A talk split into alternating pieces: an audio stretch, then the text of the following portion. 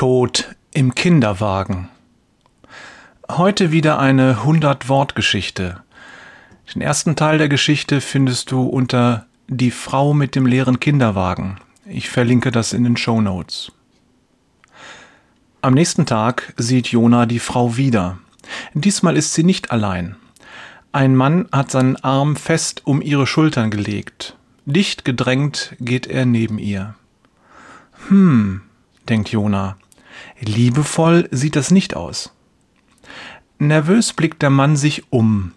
Mühsam schiebt sie den Kinderwagen vor sich her. Warum ist der so schwer?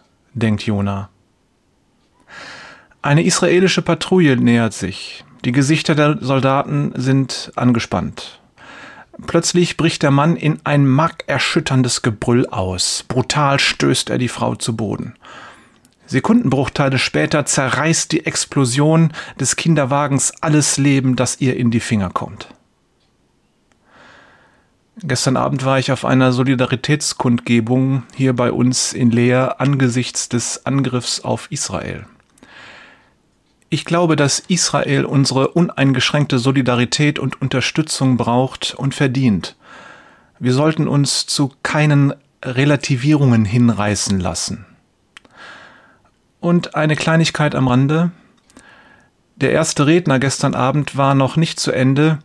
Da bekommen wir mit, dass die Polizei einen Randalierer von der Veranstaltung wegfischt. Der Stimme nach zu urteilen war es ein junger Mann, der aus Leibeskräften brüllte Ich bekomme keine Luft. Nachdem ihm aufging, dass diese Behauptung schlecht zu der Lautstärke passt, mit der sie vorgetragen wird, schaltete er dann um und stieß mehrere Drohungen aus, von denen mir nur eine wörtlich in Erinnerung geblieben ist. Wir werden euch alle vernichten. Es ist für mich das erste Mal, dass ich solchen Hass in voller Emotionalität und im wirklichen Leben erlebt habe.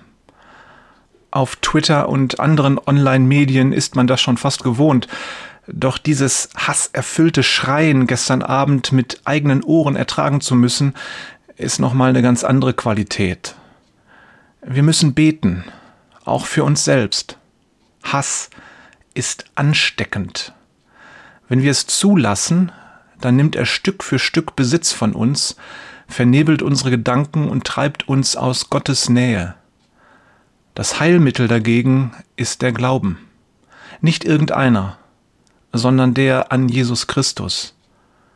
Warum das so ist? Darüber gibt es demnächst eine andere Geschichte. Herzliche Grüße von Jörg, Glauben heißt Lieben, Peters und Thorsten, da stehe ich voll hinter, Wader.